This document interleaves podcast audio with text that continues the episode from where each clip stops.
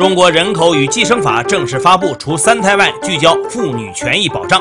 银保监会提示，统筹做好重大金融风险防范化解工作。高龄张磊被限制出境，造谣者为五十岁男性股民，已被刑拘。财新 Morning Call 唤醒你的财经早餐，这里是一档面向投资者的早间播客节目。每天呢，我们会为各位速递大局势、大数据、大公司、大盘、大家说和大小身边事，一网打尽重要的投资信息。好，今天是八月二十三号，星期一，好久不见，各位听友早，我是张红，欢迎收听今天的节目。局势，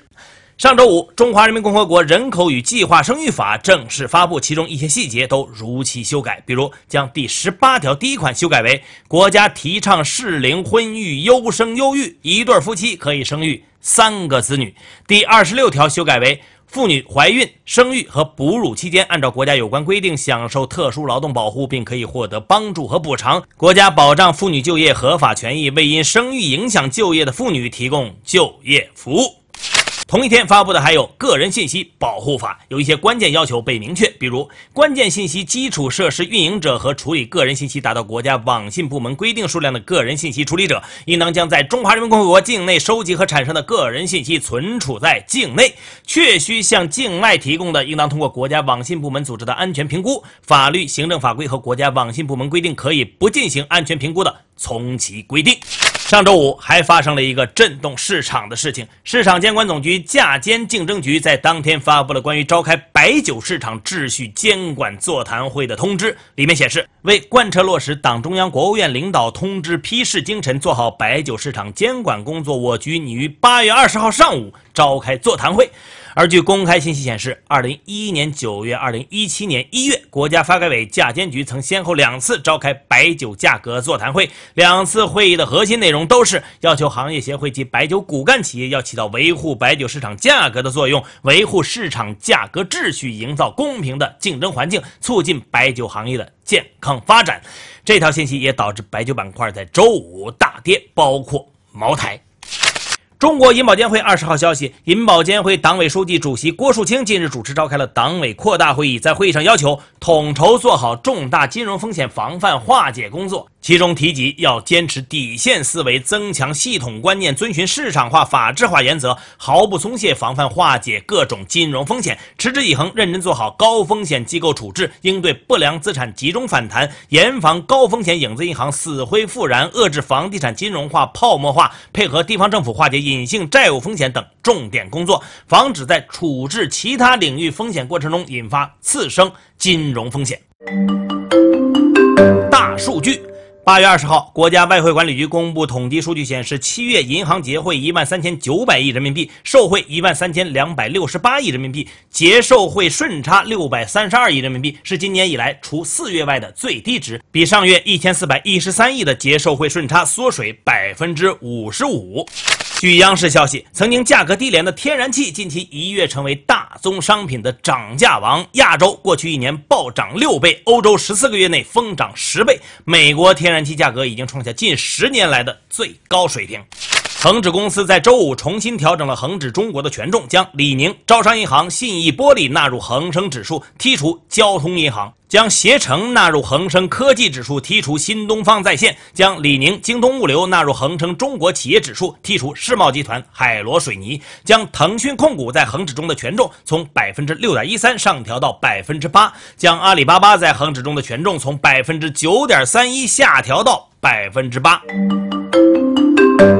公司在杭州书记周江勇和浙江省人大常委会机关党组副书记马晓辉被调查后，网上传播了一篇相关人员入股蚂蚁集团的文章。昨晚，蚂蚁集团也发布了声明，声明强调。蚂蚁集团在此前 IPO 的发行过程中，严格遵守两地法律法规，过程公开透明，不存在谣言中提及的相关人员入股的情况，更不存在突击入股及退款相关情况。蚂蚁集团也从未与谣言中提及的律师事务所及律师开展任何形式的业务合作。蚂蚁集团将通过法律程序维护自身合法权益。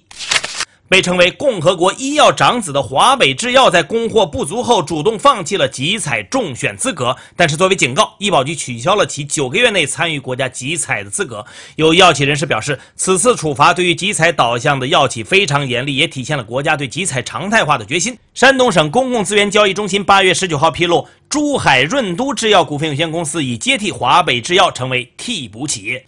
上周五，特斯拉发布了用于神经网络训练的自研芯片 D1。D1 芯片还可以不断的扩展，二十五个芯片可以组成一个计算模块，算力大幅的攀升。一百二十个计算模块最终组成 Dojo 超算，算力达到每秒一点一百亿亿次浮点运算。在不同精度标准下，超算的算力数据有所差异。按照各种公开数据，特斯拉 Dojo 排名全球超算前五名。这些都将服务于特斯拉自动驾驶数据训练，提升系统表现。根据港交所的最新文件披露，中国恒大的执行董事史俊平八月十六号在场内卖出一百万股恒大物业的股份，平均每股价格七点零八三五港元。同一天，他还以每股四点四九一三港元的价格卖出了三百四十四万股恒腾网络的股份。另外一份披露文件显示，中国恒大执行董事黄贤贵在八月十六号出售了五万七千五百股恒大汽车的股份，平均每股价格十二点八三八港元。据中国证全报报道，周六一则姚振华回应宝能集团目前出现资金链紧张问题的消息在网络上流传。这则消息是宝能集团董事长姚振华在一周前公司举行的内部会议上做出的指示。姚振华当时表示，一方面会坚决兑付每一分钱，另一方面持续加快推动各板块经营工作。姚振华称，疫情反复、经济波动对不少企业的发展造成了冲击，宝能也遇到了阶段性的困难，但属于发展中的困难，而且总量不大，在可控范。围之内。关于之前张磊被限制出境的传闻，在周六得到了辟谣。北京朝阳公安分局接高岭天成投资咨询有限公司报案后，依法开展调查，将涉案嫌疑人五十岁的男性肖某春抓获。经过调查，该人以炒股为业，为显示消息灵通，博取他人的关注，编造了上述虚假信息，在网络社交平台发布后被大量的转发。目前，肖某春已被朝阳公安分局依法刑事拘留，案件正在进一步的调查之中。大家说，怎样看待第三次分配？财新周刊发表社论认为，应该承认第三次分配只是初次分配和再分配的补充，并且三次分配之间存在效用递减现象。但是，它对于树立积极向善的财富观、塑造平等和谐的社会心理具有特殊的作用，值得高度重视。中国经济社会发展到今天，确实已经到了第三次分配发挥作用的时候。政府应该放手发展公益慈善组织，加强规范化建设。从根本上来说，收入分配是由经济增长模式决定的，又与廉政等国家治理能力息息相关。目前来看，第三次分配还任重道远。企业能主动处置重大金融风险吗？财新周刊主编林华为说，行业巨头主动瘦身成功的先例也有。例如，商业地产界的万达集团，二零一七年以来的一系列做法已经成为范例；而在金融圈一度做到本土 PE 老大的九鼎集团，也可以算一个标本。但是，他们能成功也有几个前提条件：一是企业自身的资产负债质量相对较实，纪律与内部风控相对严明，也没有和金融机构发生股权控制下的巨量关联交易；最后，他们的资产处置都秉承了务实原则。行家都知道，处置资产有冰棍效应，是需要。抓住时机的，美国经济会再次陷入停滞性通货膨胀吗？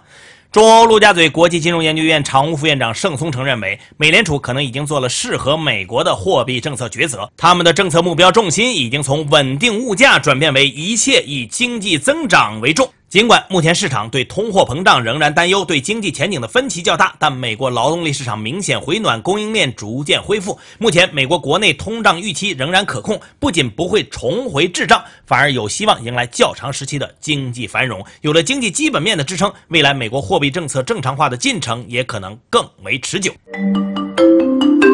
大小身边事。前天，中央纪委国家监委网站通报，目前浙江省委中最年轻的常委、杭州市委书记周江勇因涉嫌严重违纪违法，正接受纪律审查和监察调查。据报道，落马的前一天，周还在主持会议。上周五，震惊全国的广西玉林女护士因沉迷网络赌博，欠下同院男医生巨额借债，并将其残忍杀害一案，二审宣判，广西壮族自治区高级法院裁定驳回上诉，维持一审死刑。据上海二十一号新闻发布会通报，浦东机场共确诊五例新冠，机场货运业务已全部暂停。同一天，银川通报确诊一例输入性鼠疫病例，宁夏已从昨天起正式启动鼠疫疫情防控四级响应。这两天，新一轮强降雨来袭，河南局部地区出现了特大暴雨。国家防总在二十一号启动了防汛三级响应，河南省启动防汛二级响应，四川省昨天启动防汛三级应急响应。据巴基斯坦当地媒体报道，二十号，巴基斯坦西南部发生自杀式炸弹袭击事件，造成一名中方人员受轻伤，两名当地儿童死亡，多人受伤。中国驻巴使馆提醒在巴中国公民务必提高警惕，加强安全防范，并强烈谴责这一恐怖主义行径。好，以上消息来自于我们财新网，还有新华社。如果你想阅读更详细、更深入的报道，欢迎前往财新网或者我们的财新 App 了解更多的资讯，那本期的片尾曲来自摩登天空音乐人 JG 王。好了，各位，安心上班，好好挣钱吧。明天 morning call 依然准时上线，唤醒你的财经早餐。回家的路太遥远。远方漆黑一片。我抓不住。去